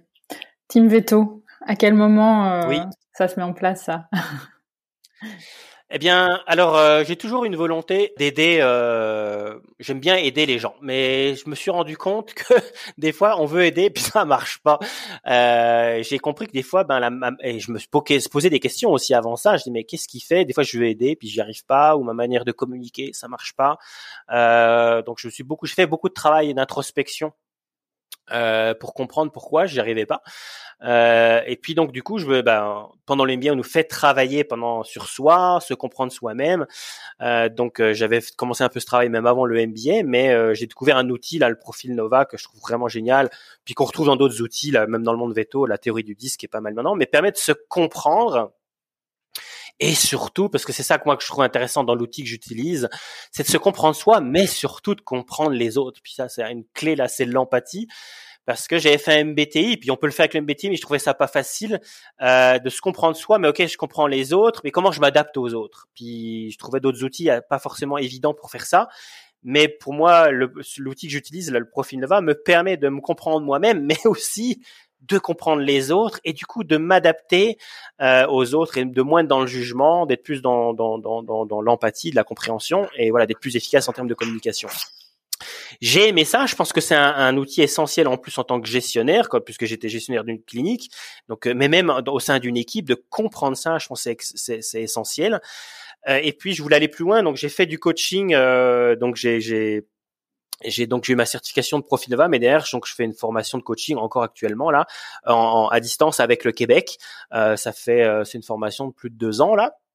Et donc, je, le coaching est une excellente manière euh, d'aider les gens, euh, d'influencer les gens, de les influencer à atteindre leurs propres objectifs, euh, mais sans être en mode dirigeant, c'est-à-dire pas en, pas en étant un mode de mentor.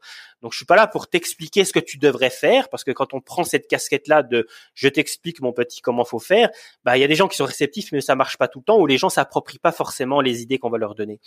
Euh, on montre que quand on fait une formation, on va retenir peut-être 15-20% de la ce qui était dit dans l'information, mais derrière souvent c'est pas appliqué je me suis retrouvé face à cette situation-là. Quand j'ai fait le 2MV de management, je me suis retrouvé, ouais, c'est génial, on va faire ci, on va faire ça. Mais mes associés, ils l'avaient pas fait, la formation de management. Alors, bah, ils avaient pas forcément envie. Puis, ben, voilà, je me suis retrouvé en disant, ben, comment je les, comment les convaincre, les pousser, développer leur motivation intrinsèque de faire tout ça. Euh, et là, j'étais bloqué. Je, je savais pas comment faire. Donc le coaching permet en fait de euh, de, d'aborder les choses de manière différente en posant des questions, en laissant beaucoup plus de place à l'autre euh, pour lui permettre de faire son cheminement et l'aider à se développer, à atteindre ses propres objectifs. Euh, donc j'ai beaucoup travaillé ça, j'aime beaucoup ça. Et ben je me suis dit ben regarde Yannick là t'es vétérinaire, t'es coach, euh, tu développes voilà tu développes ça. Euh, le, le, monde vétérinaire a besoin. Je sentais que en fait j'avais envie de transférer aussi euh, tout ce que j'avais appris euh, d'une manière, donc là plus en mode consultant, mais au vétérinaire, mais aussi de les aider à passer certains caps, certains caps, soit pour les gestionnaires. J'ai été gestionnaire, je connais leur monde, je connais leurs difficultés, euh, que ce soit gestionnaire ou même employé. J'ai été les deux, j'ai été salarié, j'ai été patron d'une clinique vétérinaire. Donc je connais les, difficultés de, de, chaque côté. Ben, j'ai envie de les aider, tout ce que j'ai appris, la connaissance de soi, l'aspect humain, l'aspect psychologique, en fait, adapté au monde vétérinaire. Et l'aspect coaching m'aide à, en fait, à bah, aider les, les gens à euh, aller vers leur propre objectif à eux parce que Yannick il a ses rêves, Yannick il a sa personnalité, Yannick il a ses ambitions, Yannick il a euh, sa manière d'être, euh, sa manière de communiquer, etc. Ses besoins, ses croyances, son éducation, sa culture. Mais il y a plein de gens qui s'en fichent complètement du Ducon, il y a plein de gens qui s'en fichent complètement des grands espaces, il y a plein de gens qui se fichent complètement de moi mes motivations. Donc c'est comprendre le monde de l'autre puis de l'aider à atteindre ses objectifs.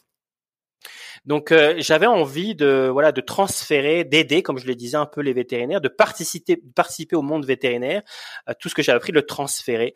Euh, donc j'ai décidé de créer Team Veto, voilà, pour essayer d'aider les gens. soit au départ c'était vraiment plus axé management, vraiment synergie d'équipe, se comprendre, se comprendre soi-même.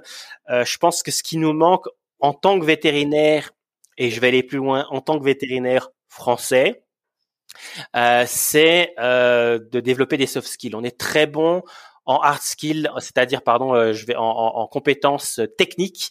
Je pense qu'on est bon en, en, vraiment, on a des, des, des, excellents, on est très bien formés, on a des, excellentes formations, on est très très bon euh, veto. Euh, par contre, en soft skills, donc en compétences douces, ce qu'on appelle hein, les, le savoir-être. Moi, j'aime bien le savoir-être, euh, l'aspect humain, la communication, interagir avec les autres. Euh, je pense qu'en France, on a un petit peu de travail avec du recul. Là, on est moins bon. Euh, et je pense que ça nous manque non seulement pour être de bons vétérinaires, mais en tant qu'humains aussi. On n'a pas le choix aujourd'hui.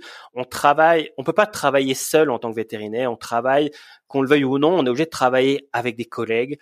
On est obligé de travailler avec soit des employés, soit avec des patrons on a des clients euh, et c'est difficile et on doit gérer des émotions extrêmement vives. On passe euh, de la frustration d'un client qui s'énerve, euh, qu'il faut comprendre, il, a, il est stressé, il a peur, il est angoissé pour son chien. La place, c'est comme un enfant, donc il est voilà, il est, il est très angoissé. On euthanasie animal, on est dans la tristesse totale et puis deux secondes après, on a un client qui est dans la joie, qui arrive avec son chiot. On n'est pas équipé formé pour gérer ça soi-même. Et du coup, on arrive vers des épuisements émotionnels, euh, du burn-out, des angoisses. On est des êtres humains aussi, on a nos propres peurs, nos propres angoisses, etc. Euh, donc c'est extrêmement difficile et du coup, bah, on communique mal avec les uns avec les autres, on se crie dessus. Euh, donc c'est ça, c'est développer les soft skills et l'empathie. pour moi, le mot clé. Hein, je pense que que ça soit pour comprend. En fait, c'est l'empathie hein, pour ceux qui savent pas par rapport. C'est pas, c'est la sympathie, c'est vraiment euh, euh, être d'accord avec les émotions des autres. L'empathie, c'est comprendre la personne, se mettre à la place de l'autre. Ok, je suis pas forcément d'accord avec toi, mais je comprends pourquoi mon associé, mon client, etc. Il raisonne comme ça. Pourquoi il en est là? Ben voilà, plutôt que dans le jugement, un client qui est énervé, c'est parce qu'un client il est stressé parce qu'il a pas d'argent, parce que son chien est en train de mourir, parce que euh, c'est le chien qui est là depuis qu'il est tout petit, qu'il a aidé à surmonter des obstacles, etc. Et à partir du moment où on comprend les gens, ben, on est moins dans le jugement, on est plus efficace, que ce soit encore une fois avec les clients, que ce soit avec nos salariés, avec notre conjoint, etc. Et je pense que euh, cette démarche de développement personnel est extrêmement importante, et c'est selon moi la clé euh, du développement et de la réussite d'un vétérinaire aujourd'hui, euh, que ce soit en France ou partout dans le monde, parce que les équipes grandissent. On n'est plus un vétérinaire ou deux vétérinaires tout seul dans une équipe qui, euh, voilà, il a deux flacons, un antibiotique, un anti-inflammatoire, et puis ça marche tout seul. C'est fini, ça. On est, moi, je travaille avec des gens, là, ils sont 100 dans une clinique, euh, euh même sans qu'on soit 100, 20 hein, personnes, 15 personnes, c'est devenu normal. Bah, encore une fois, on a des croyances différentes, des jeunes, des besoins, des, des valeurs différentes, etc. Puis ça monte vite dans les tours, ça crée des tensions. Et donc, il faut apprendre à se comprendre soi-même, à comprendre ses besoins, à communiquer efficacement. Et ça passe par cette phase de développement personnel. Et puis, Team Veto, euh, c'est ça. Donc, euh, dans les équipes vétérinaires. Puis c'est même transformé, moi ce que je dis, c'est ces irritations, à ce qui est énervant. Puis on est tous comme ça, je pense. Moi, euh, je, je, l'admets. Euh, voilà, euh, il y a des choses qui frustraient vers, mes associés, mais je comprenais pas. maintenant, je les comprends. Ça veut pas dire que j'aurais changé, mais au moins je vais être moins dans le jugement. Je vais être beaucoup plus efficace dans ma manière de communiquer. je vais me connaître moi-même. Je vais admettre. Je vais aussi assumer mes propres besoins, la responsabilité de ces besoins, les comprendre, et puis à partir du moment où je connais ça, je comprends ça, je suis plus efficace. Donc Team Veto, c'est aider les gens à travailler ensemble encore une fois, mais c'est au-delà, même je l'ai compris, dans le monde actuel, beaucoup de vétérinaires se posent des questions, donc je le pousse même, c'est coaching de vie aussi. euh, des vétérinaires qui se posent des questions, qui sont pas bien, bah, c'est de les aider à comprendre qu'est-ce qui fait que toi t'es pas bien, c'est quoi le besoin qui est pas euh, satisfait, euh, qu'est-ce qui qu'est-ce que qu'est-ce qu'il te faudrait pour que ça marche, est-ce que c'est vraiment changer de métier ou est-ce que c'est euh, la clinique qui te convient pas, etc. Puis il y a des gens qui perdent confiance en eux, euh, etc. Parce que ça se passe mal, qu'en fonction des personnalités, du mal à passer à autre chose, à rebondir, des notions de résilience, etc. Donc je les sais d'aider les vétérinaires à s'épanouir dans leur métier, soit en tant que gestionnaire d'équipe, soit peut-être dans autre chose que vétérinaire, euh, dans une autre passion, etc. Donc c'est né, euh, c'est né comme ça en fait l'idée de faire un bilan moi de ce que je pouvais apporter, ce que j'avais, euh, ce que j'avais apporté. Et je pense que dans ma réflexion, euh, bah, j'ai 15 ans d'expérience dans le monde vétérinaire, puis dans plein de domaines différents. J'ai fait un peu de recherche, j'ai fait, euh, j'ai travaillé un petit peu encore à l'école vétérinaire en sortant. Euh, j'ai travaillé avec quelques labos, j'ai travaillé en clientèle, j'ai travaillé avec Santé. Donc j'ai vraiment un PME, grande entreprise un petit peu, etc. Là, je reconnais les organisations à but non lucratif avec mon travail actuel. J'ai 15 ans d'expérience vétérinaire, donc en clientèle avec du salarié. Donc je connais l'expérience salariée, puis je connais la casquette employeur, donc je connais les difficultés des employeurs aussi le travail avec les associés euh, et puis voilà en plus que je m'en bah, j'ai beaucoup de, connaissances aussi en management euh, puis aussi ce que je pense que j'ai un plus c'est que euh, je pense que les gens me disent en tout cas bah, c'est que j'ai eu le courage de vivre mes rêves. Alors après chacun ses rêves il y en a euh, c'est d'être le plus grand chirurgien de la pupille du du persan, j'en sais rien, je dis n'importe quoi. Bah, c'est ok, ok, bah fais-le, c'est super. Moi, c'était autre chose, mais chacun a ses propres rêves, puis ça peut être autre chose, ça peut être voilà, chacun encore une fois a ses propres rêves, ses propres passions mais j'ai osé les vivre et donc je pense que je peux euh, inspirer puis aider des gens à, à, passer certains caps. Euh, souvent les blocages sont dans nos têtes. Hein. Euh, en tout cas, je, l'ai vu pour beaucoup de personnes qui sont vues vivre au Yukon, qui sont pas vétérinaires, qui n'ont pas forcément d'argent et ils l'ont fait, ils ont osé le faire, ils ont réussi. Il n'y a pas que moi qui arrive là, c'est pas du tout ce que je dis, mais c'est aider à casser ces barrières, à les aider à vivre leur rêve. C'est un peu tout ça mis bout à bout. Je me suis dit ben pourquoi pas essayer d'aider de, de, d'aider les vétérinaires. Je comprends leur monde, je comprends leurs soucis. Donc c'est ça que j'ai voulu faire euh, euh, avec euh, Team Veto. Hmm. Très chouette, très inspirant en tout cas. avant de faire la transition vers le chien de traîneau, je vais juste te poser une question. Tu aimerais, parce qu'aujourd'hui tu jongles, j'imagine, ton temps entre le côté association iconaise et le côté coaching.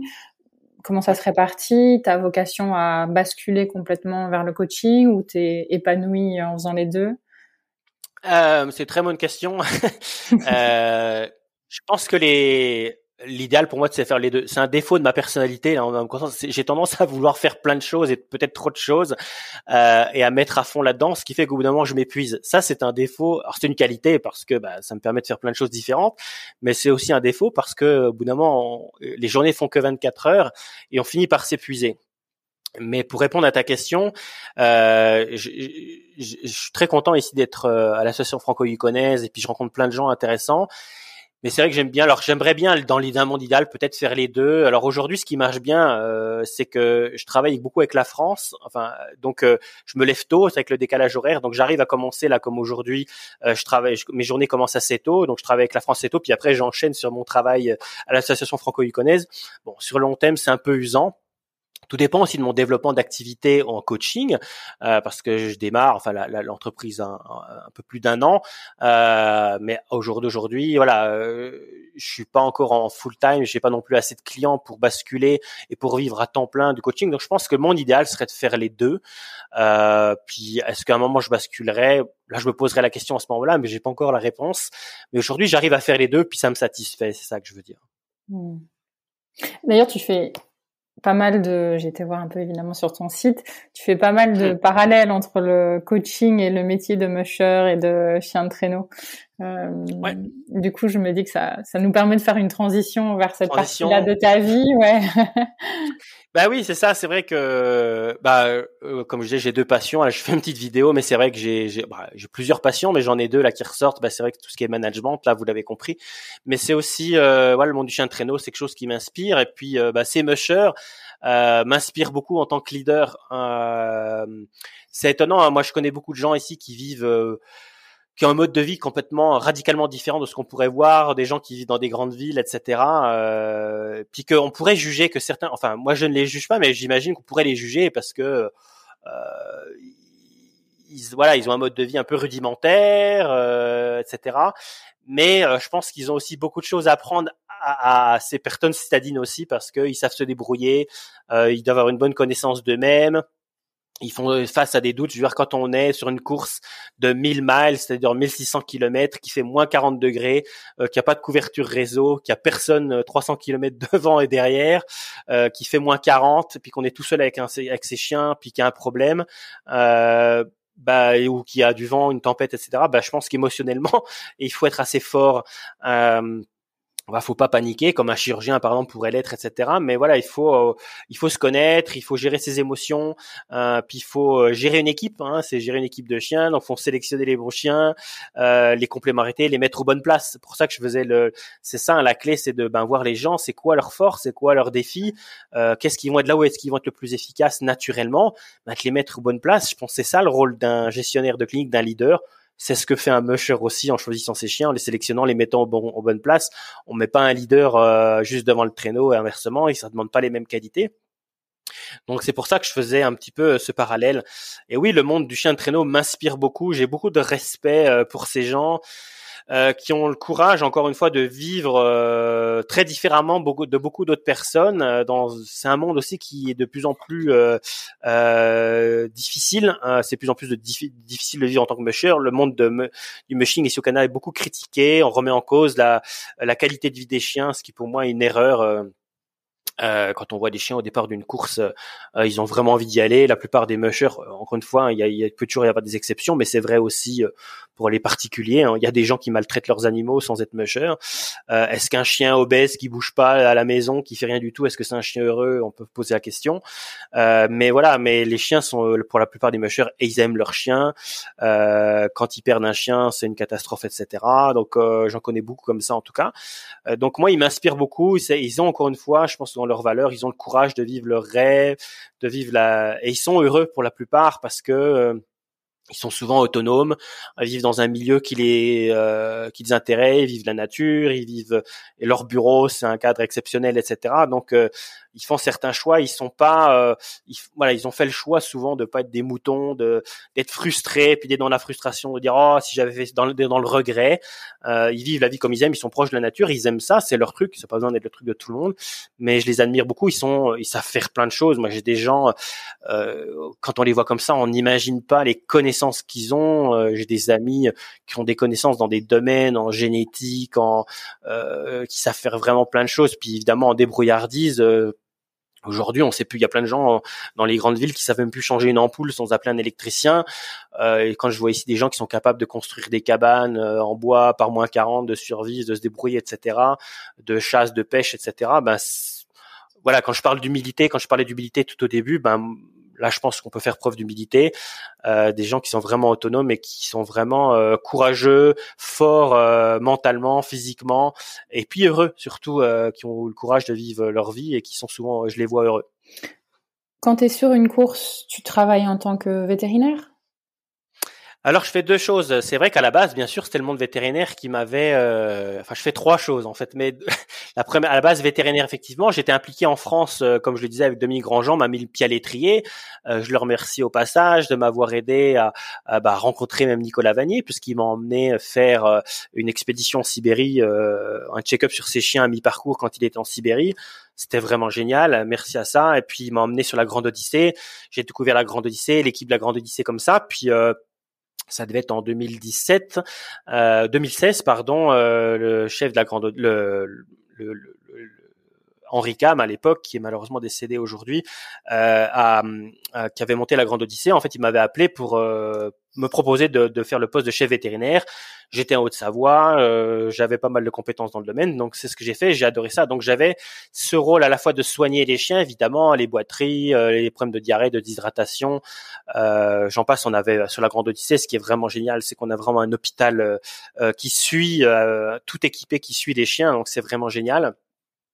Euh, puis là, j'aimais encore, euh, j'aimais aussi ce rôle de manager en tant que chef vétérinaire, c'est d'aller chercher des compétences que je n'avais pas, des ostéopathes, des physios. On avait, j'avais fait venir justement une personne qui était venue du Yukon euh, pour venir euh, découvrir la Grande Odyssée, qui est une course qui est radicalement différente de ce qui se fait au Yukon. Euh, mais donc j'ai vraiment regroupé ces compétences et les faire travailler et faire quelque chose que je suis pas capable de faire seul. donc ce rôle de manager, de coordinateur et puis de même de gestion logistique que j'appréciais beaucoup. Donc ça c'est le deuxième rôle que je fais. Euh, puis euh, ici au Yukon en fait je fais aussi beaucoup de photos, vidéos. Donc j'ai aussi une petite entreprise de quand je dis que je fais beaucoup de choses de vidéos photos. Bah, je suis passionné de photos vidéo et puis euh, aujourd'hui je crois que je prends même plus de plaisir à, faire de la photo des mushers euh, sur la Yukon Quest, à les suivre, à les chasser comme on dit les euh, avec un ami d'Alaska, on allait se, se cacher, on, on attendait les mushers, on est au de nulle part, puis là on fait du shooting photo vidéo avec un drone etc on est au milieu de nulle part, puis on se dit waouh, la chance que j'ai d'être là. Et je crois que je prends plus de plaisir encore à faire de la photo vidéo, à suivre les mushers, euh, à partager. Je crois que c'est une notion de partage aussi euh, euh, ces beaux paysages que j'ai la chance de voir, à le partager avec d'autres personnes aujourd'hui. Donc j'aime aussi tout cet aspect-là. Et puis aujourd'hui, je suis impliqué ici au Yukon, donc avec une course, la Percy de Wolf. c'est une petite course, donc ça fait, c'est comme tu le disais au départ, c'est la cinquième édition que je fais. Et ça fait deux ans que je suis dans le board, donc c'est-à-dire dans le dans le comité d'organisation euh, de cette course. C'est une petite course authentique. C'est moins gros que la Yukon Quest, mais j'aime l'authenticité de cette course-là. Euh, donc c'est une course qui part de Dawson. Dawson, c'est à peu près 600 euh, km au nord de, de Whitehorse. Euh, c'est une communauté de une communauté de 2000 habitants. C'est un peu au milieu de nulle part hein, pour le dire, mais c'est la la capitale de la ruée vers l'or. Hein, pour c'est Jack London. Là, pour le coup, on y est vraiment. Euh, il y a encore des gens qui cherchent de l'or à Dawson. Ça existe vraiment. Euh, donc c'est une petite communauté. C'est la capitale de la ruée vers l'or. Donc les mushers partent de Dawson et vont jusqu'à Eagle. Donc ils, ils, vont suivre, ils vont faire 210 miles, donc ça fait à peu près un peu plus de 300 km sur euh, la Yukon River, qui est euh, ben, une rivière qui gèle l'hiver. Et donc les chiens euh, font à peu près donc c'est 300 km aller-retour. Ils vont jusqu'à Eagle, ils passent la frontière, ils vont en Alaska. Alors là, Eagle, là pour le coup, c'est bien paumé. Euh, et puis ils reviennent ensuite euh, du côté euh, euh canadien, donc ils font l'aller-retour. Et donc j'aime cette course-là parce qu'elle est vraiment authentique, elle est moins euh, médiatisée, c'est vrai, mais en même temps, voilà, il y a vraiment cette authenticité. c'est aussi moins la gagne, moins de, de pression. Donc les chiens, moi je veux m'assurer que les chiens soient pas maltraités, en tout cas qu'on pousse pas les chiens trop loin, parce que quand il fait des grands froids sur 1000 1000 miles, c'est quand même des efforts importants. Donc ça, c'est des efforts plus raisonnables. Et j'aime beaucoup euh, l'authenticité de cette course. Puis ça me permet de, de, rencontrer, de connaître des gens à Dawson, qui est un mode de vie qui est, je pense, on a du mal à imaginer. Mais encore une fois, j'apprécie vraiment les gens qui vivent là-bas, euh, qui m'apportent beaucoup et encore beaucoup, encore une fois, beaucoup d'humilité. Donc je m'investis dans cette course-là. Euh, et puis cette année, euh, bah, j'essaie d'apporter aussi. Encore une fois, j'aime partager tout ça avec les gens. Euh, donc je fais venir euh, non quatre vétérinaires français qui vont venir en participer à cette course en mars là prochain. Euh, donc on en a quatre. On a Chloé Job qui va venir, qui travaille au CHV d'Atlantia. On a Christelle Vernet-Los qui travaille à la clinique Helvet en Haute-Savoie. On a de Vidia Bourasset qui travaille à la clinique vétérinaire du Grand Sault à Sens. On a le docteur Ludivine Velay qui est résidente en chirurgie au CHV des Cordeliers à Meaux.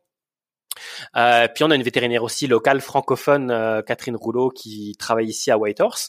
Euh, donc toute cette équipe-là va aider. En fait, on va avoir des gens qui sont à Dawson, des gens qui sont sur un checkpoint à mi-distance, et puis des gens qui seront à Eagle. Puis c'est une aventure humaine extraordinaire parce que là, il y a toute une équipe, il y a des trappeurs qui nous emmènent. On peut pas partir comme ça dans le, comme on dit, dans le bush. Encore une fois, on est au milieu de nulle part. C'est magnifique, mais c'est aussi sauvage.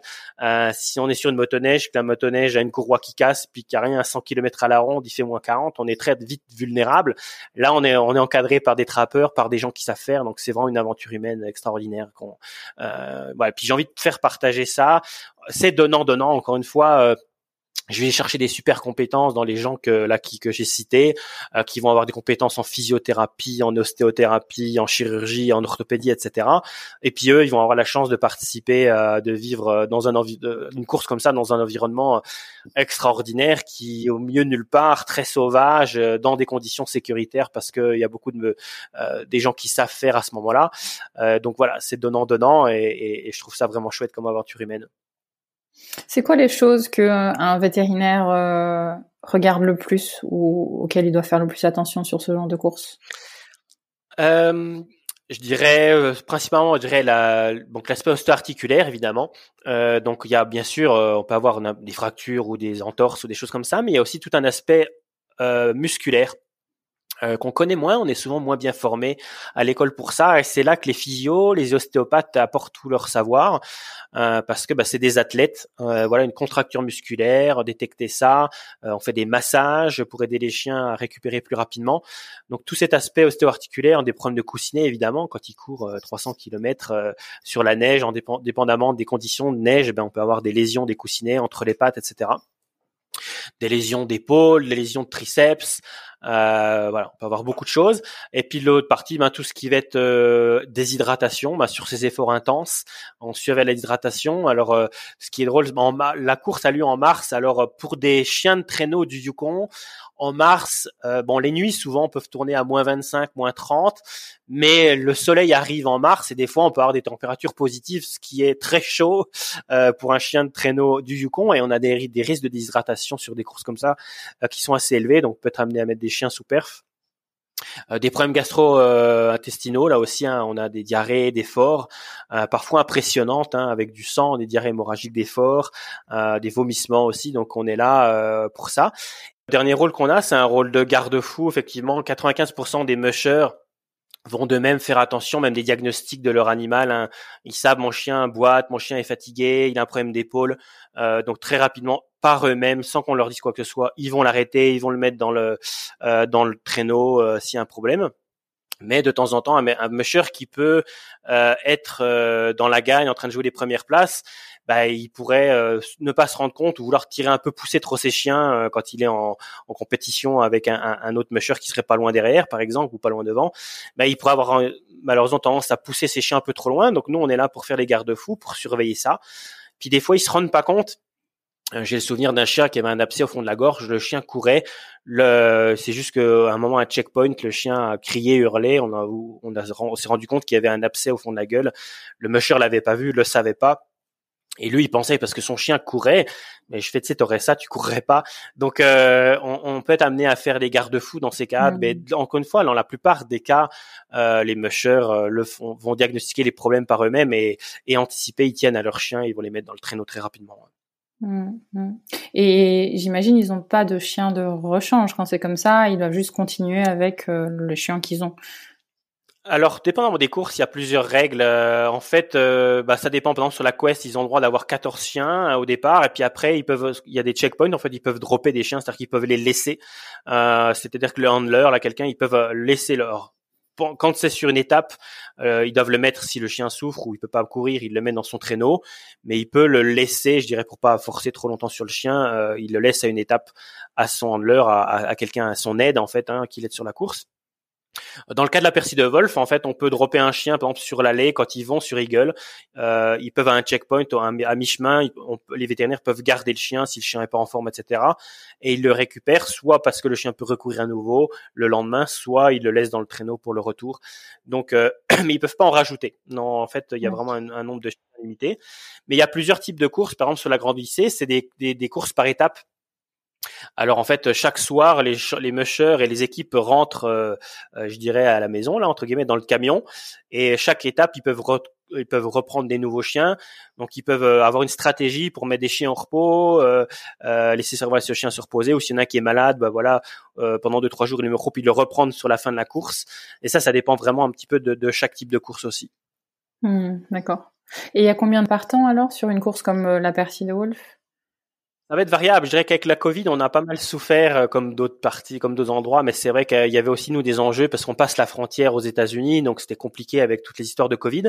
Euh, mais on arrive en général, euh, même pendant la Covid, on avait une dizaine de participants, donc des équipes de neuf chiens, ça faisait quand même une centaine de chiens à peu près. Euh, habituellement, on est plus autour de 15 équipes, là, 15 équipes avec euh, des équipes de neuf chiens, encore une fois. On a aussi plusieurs distances, une, une équipe que euh, une, une distance voilà de 300 miles, mais on a aussi une, une, une, course qui fait la moitié de la distance. Hmm. Ce qui est intéressant, je l'ai pas dit course-là, c'est une course historique hein, qui reprend euh, l'histoire de, Percy de Wolf. En fait, c'est le nom euh, d'une personne qui transportait le courrier euh, à l'époque, enfin après la ruée vers l'or. En fait, hein. lui, il arrivait à la ruée vers l'or, mais au début du XXe siècle, Percy de Wolf, c'était une personne. à l'époque, y avait pendant l'hiver, en tout cas, le courrier pouvait pas être acheminé entre Dawson et, et Eagle, donc il allait en chien de traîneau ou l'été avec d'autres façons, mais l'hiver en chien de traîneau, il amenait le courrier entre Eagle et Dawson, entre les États-Unis et le Canada. Et donc cette course rend hommage en fait à cette personne-là il s'est retrouvé dans des situations où il faisait moins 56 avec des problèmes de chiens, etc. Euh, donc cette course reprend hommage, euh, reprend l'hommage de cette personne-là, rend hommage à cette personne-là.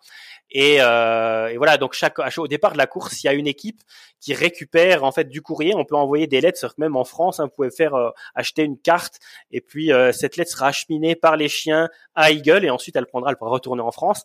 Mais donc il y a tout un, une, un sac de courrier qui, qui est trans, transporté de Dawson à Eagle, à Eagle cette course-là. C'est tiré au sort et d'ailleurs on voit, il y a une photo assez classique pendant la course euh, du RCMP là, du euh, le soldat canadien habillé en rouge avec son costume, avec son uniforme classique, qui transmet, euh, c'était ça à l'origine, le courrier au musher qui était tiré au sort pour transporter le courrier et qui doit l'amener à Dawson. Donc il y a toute cette partie historique liée à la rue vers l'or et juste après au début du XXe siècle qui est mis en avant dans cette course, puis que j'apprécie beaucoup aussi. Hmm. J'ai vu sur le site, euh, il y avait quelques éléments de, de goodies, euh, euh notamment avec le poster que tu décris là. et d'ailleurs, vous êtes, je pense, à la recherche de sponsors aussi, de donations? Oui, c'est ça. Bah, c'est une petite course. Alors, on a des, des sponsors, euh, je dirais locaux, mais on a. Je remercie euh, au passage d'ailleurs euh, Helvet, qui est une clinique là. Donc, euh, Christelle va venir et Helvet a nous a donné un petit peu d'argent, enfin pas mal d'argent. Que c'est, je les remercie au passage. mais c'est vrai qu'on est à la recherche. Le nerf de la guerre, c'est l'argent. pour c'est une organisation bénévole. moi, je fais ça à titre gratuit le soir ou le matin après mes heures de travail et des enfants. tout le monde fait ça à titre gratuit.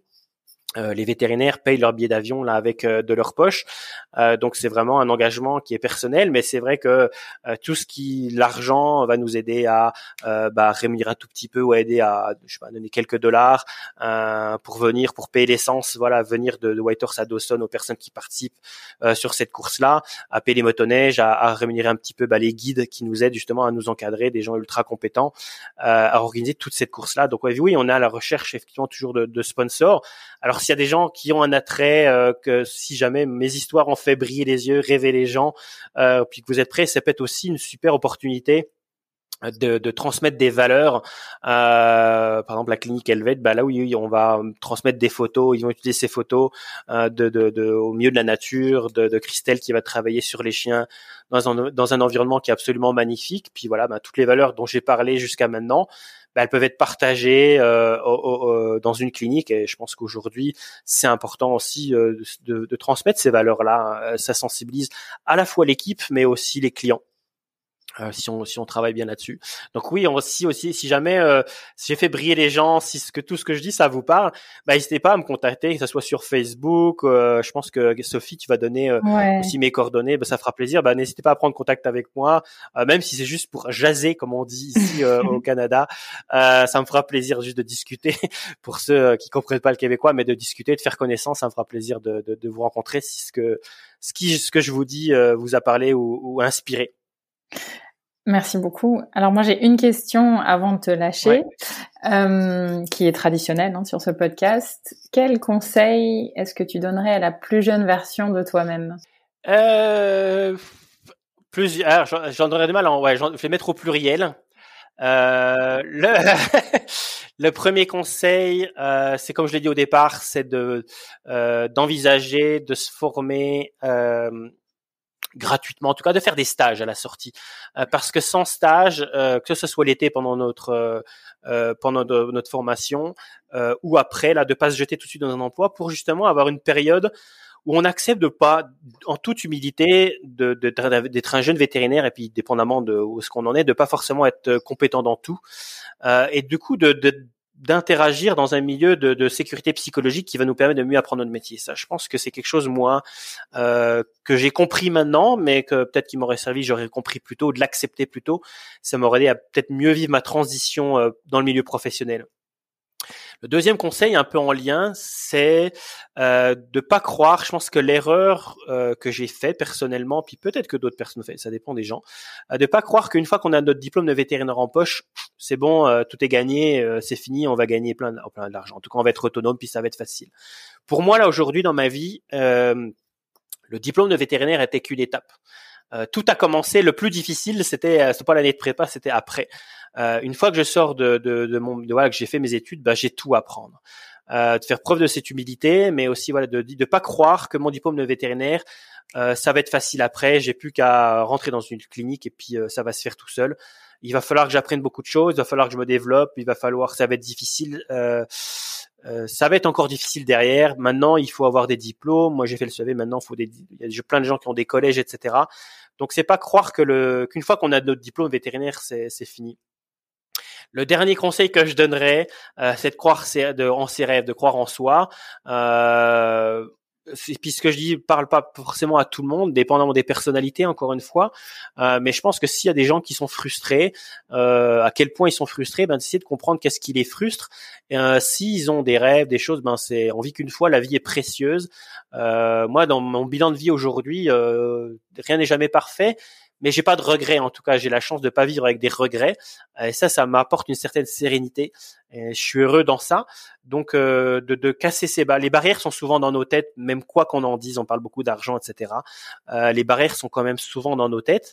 Donc de pas hésiter à, à sortir de faire différentes choses à explorer euh, c'est pas facile. Je dis pas que c'est facile mais de, quand je dis oser donner courage c'est de mettre l'énergie mais de de croire en soi mais aussi mettre l'énergie pour croire en ses rêves ça serait ça mes trois conseils. Eh bien, merci pour ces précieux conseils et merci pour tout ce que tu nous as partagé aujourd'hui. Est-ce que, bah, avec grand plaisir. Est-ce qu'il y a autre chose que vous voudriez rajouter avant qu'on se dise au revoir? Non, bah écoute, bah merci euh, encore pour ce partage. Je trouve c'est vraiment chouette ce que tu fais. Moi, j'aime beaucoup l'idée de partager euh, euh, bah, ces mondes, ces, gens vétérinaires, voilà, qui ont des besoins, des croyances encore une fois différentes, des envies, euh, des cultures. Je trouve ça hyper enrichissant. Je pense de connaître les gens, le pourquoi, puis ça, ça peut être inspirant pour certaines personnes qui se posent des questions. Peu importe, encore une fois, on a tous, je trouve c'est vraiment enrichissant ce qu'on, les différents parcours des différentes personnes, etc. On a tous à apprendre les uns des autres. Donc merci Sophie pour ce que tu fais aussi. Je voulais dire ça parce que je trouve ça vraiment inspirant et génial et ça permet à plein de gens qui se posent des questions ou même qui s'en posent pas de découvrir que ben on peut avoir des, on n'est pas tous voilà euh, canine du début à la fin et des gens qui me disent bah tiens c'est intéressant donc ça va inspirer ou pas. Euh, je trouve ça vraiment chouette ce que tu fais de partager ça donc euh, merci à toi en tout cas c'est ça peut-être que je voulais dire. Bah, avec grand plaisir. Effectivement, je crois qu'on a tous une histoire à, à raconter. Et d'ailleurs, on va se retrouver hors, hors, antenne pour que, je l'espère, tu me donnes quelques pistes pour des prochaines personnes à, à interviewer. Merci encore une fois et merci à tout le monde. au revoir. Merci, au revoir à tout le monde, merci. Si vous avez aimé cet épisode, n'hésitez pas à le partager à vos amis, à vos collègues, à tous les vétérinaires que ça peut intéresser et ou à lui laisser 5 étoiles. Ça aide vraiment ce podcast à se faire connaître et à se développer. Il me reste à vous souhaiter une très belle journée et surtout prenez soin de vous, de votre famille, de vos collègues et de vos patients.